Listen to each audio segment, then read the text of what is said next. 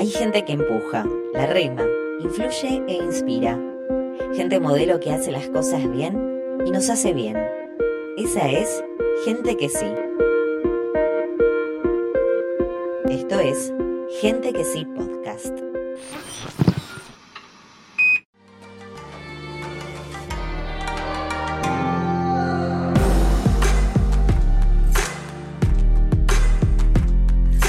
Llegamos al barrio Los Olmos de Trelew para conocer este taller cargado de historia, cargado de anécdotas también.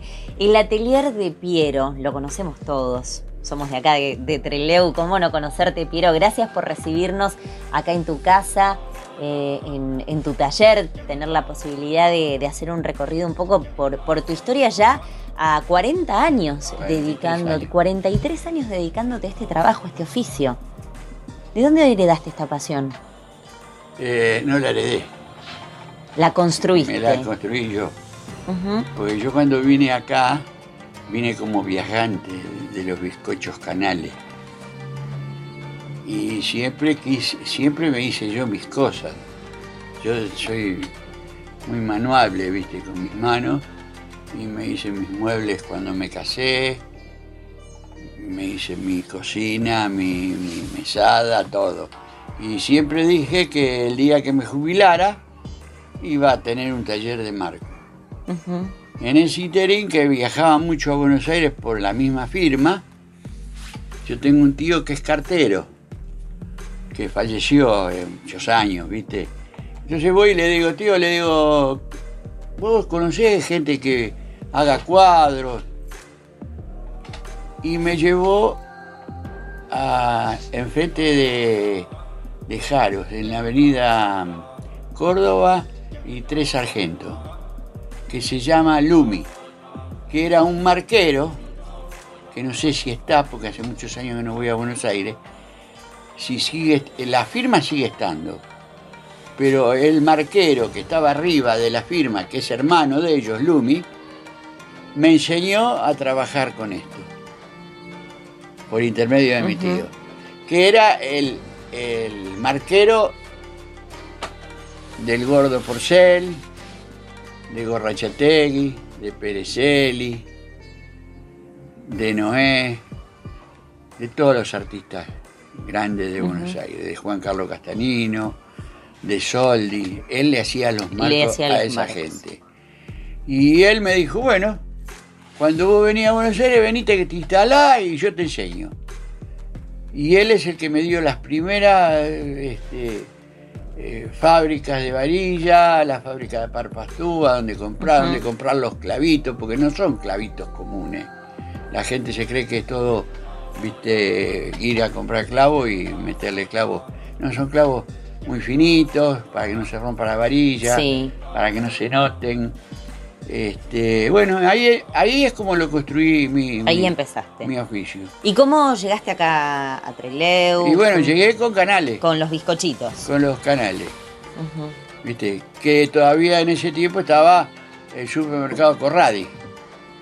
Estaba el restaurante del, del hotel este Galicia, que era muy famoso. ¿Y te radicaste acá? ¿Formaste tu familia? Yo vine, vine a radicarme porque me dieron el traslado acá. Vine primero solo, estuve dos meses, conseguí una casa en la calle Edison, enfrente de la cancha de Racing. Ahí alquilé y, este, y traje a mi señora. Y el primer día que la traje a mi señora, que este, como anécdota, ¿no? Nevó. Mira y nevó como, en, entre hacía como 15 años no nevaba. Ese día nos acostamos a dormir con un frío bárbaro y al otro día nos levantamos con más de medio metro de nieve. bueno, Así que fue una alegría para mis hijos y para mi mujer porque nunca habían visto nieve, ¿viste? Nosotros somos de Buenos Aires. Claro, no conocían la nieve. No, no, no, no, no. Y, Piero, ¿qué, qué, cómo ha sido tu carrera a lo largo de todos estos años? Creo que no hay nadie entre Leu que no tenga algún marco, un portarretrato, un cuadro, un rompecabezas hecho por vos. Sí. Ayer, mira, ayer vino una señora a comprarme un cuadro para un departamento en, en, este, en Madrid. Y me dice, ¿qué tal, Piero? ¿Cómo le va? Le digo, sacate el barbijo, yo me voy a alejar porque no, no te conozco. Y no la conocía. Y no la conocía. ¿Sabes cuánto hace que le había hecho el cuadro? Hace 30 años. Y me dice, los cuadros suyos ahora los puse en este, el dormitorio, porque son tan luminosos. Y le digo, ¿cómo están? Están como si recién lo habrías hecho, me dice. Digo, yo la verdad que no me acordaba ni de vos ni de los cuadros, le digo. Pues pasaron tantos años. ¿Cuántos cuadros habrás hecho? ¿Cuántas cosas enmarcaste? Como yo me acuerdo del cuadro tuyo, que hace 10 años que te lo hice, que fui a tu casa, lo coloqué. Pero, viste, esas cosas me quedan. Cuando voy y coloco el cuadro, me quedan. Hay mucha gente que voy y le coloco los cuadros porque no saben. Claro. O no tienen. ¿Cómo se coloca un cuadro? ¿Qué tenemos que tener en cuenta para, colocarlo bien? Y tener en cuenta que eh, poner un tornillo o un clavo, pero siempre en la medida de los ojos. Ajá. Para cuando vos te sentés, no tenés que levantar la cabeza ni para arriba ni para abajo. Tiene que estar en un término medio. O sea, el centro de tu nariz es el centro, tiene que estar en el centro del cuadro. Del cuadro. Es una pavada, porque la gente cuando yo le digo esto, la gente dice, este me está guitarreando. Porque es lo primero que piensan. Y le digo, no, mirá, esto es así.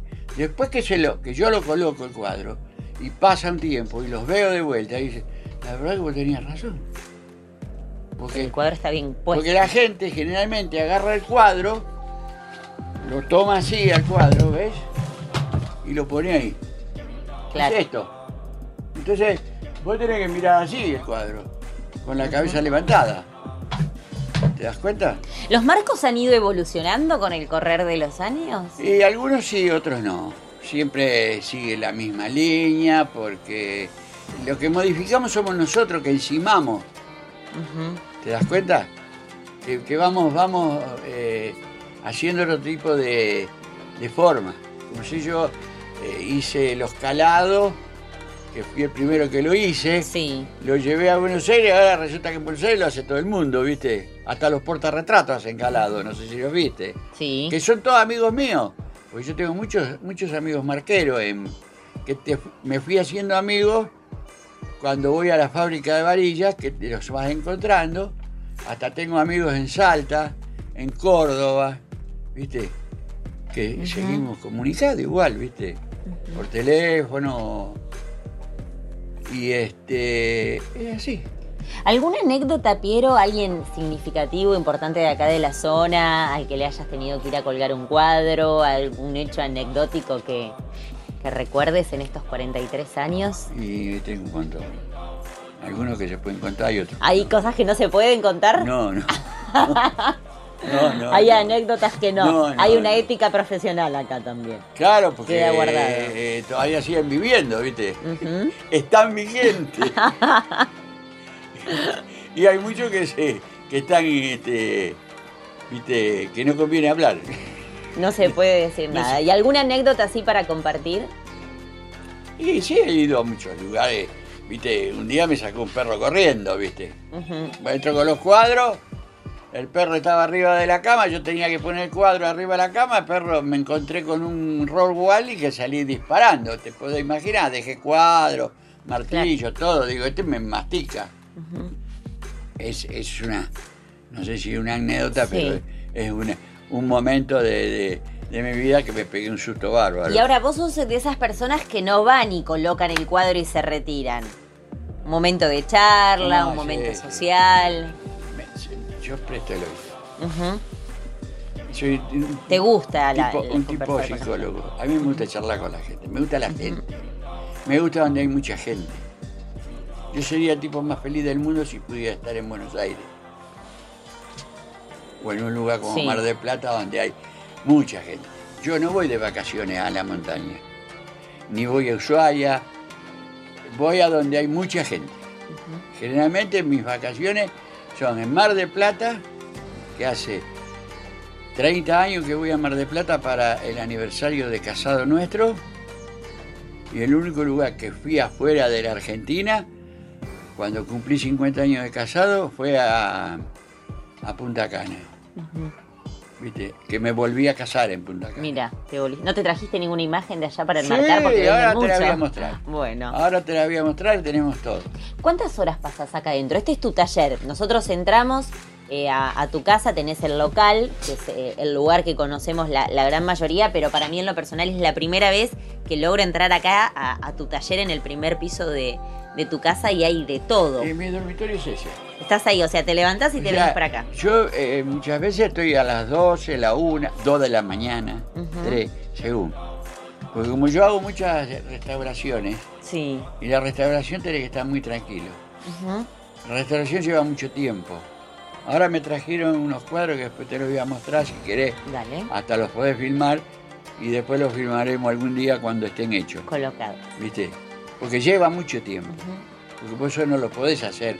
Ponerle masilla, lijarlo y pintarlo. No.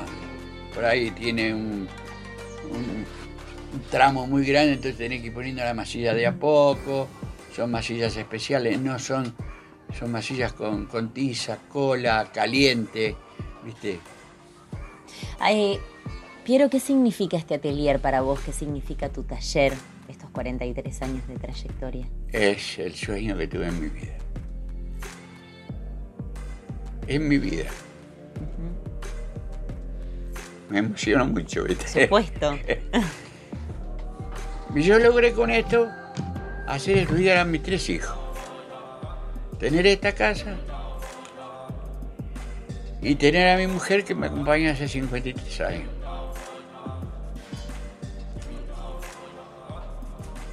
¿Qué más, no? Más no puedo pedir.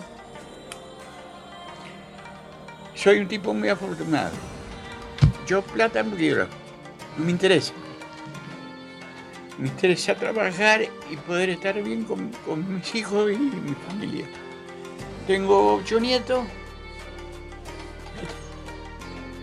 Este, mira cómo terminamos.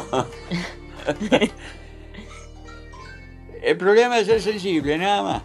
Por eso. feliz. Has Muy, muy sido feliz. feliz. Muy feliz. Tengo mi- mi- mi- mis cabronadas porque soy, soy tano, eh, soy geminiano y soy muy cabrón. He echado a mucha gente de mi negocio cuando me vienen a jorobar, ¿viste? Porque no me gustan las cosas que no son reales. Soy muy sincero. El problema mío es que me pusieron el loco Piero por eso. Porque yo si te tengo que decir algo, me importa tres pitos quién es. Si es político, si es presidente, si es gobernador, sea quien sea. Una anécdota linda que tengo, ¿sabes qué? Don, don, don Biglione, el gobernador de la Mm. provincia, venía todos los días cuando yo estaba, ¿te acordás? Enfrente del ENEC, Sí. en el sótano, Sí. donde tuvieron a la gente guardada de, la base, que era Quilito Justo, eso en esa época. La gente que es grande, cuando escuche esto, se van a acordar de eso. Bueno, yo compré eso, pude comprarlo, después lo perdí. Eh, y ahí venía el gobernador todos los días a las seis y media de la mañana a tomar mate conmigo. Tomaba mate media hora, 45 minutos y se iba a ver su, su este, clínica y después se iba a Rawson a trabajar de gobernador. Mira. Qué anécdota que tenés. ¿eh? Esa es buenísima. Sí, igual que cuando hice el, el- el santo de, de acá de la de Don Bosco, que me trajeron una lámina grande, una tela grande, eh, yo lo doné.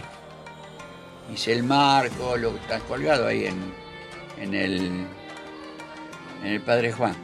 Y le digo, mira, yo lo cuelgo, le digo al, al cura, que era Dunro en esa época. Pero tráeme al, este, al jefe de ustedes, al monseñor.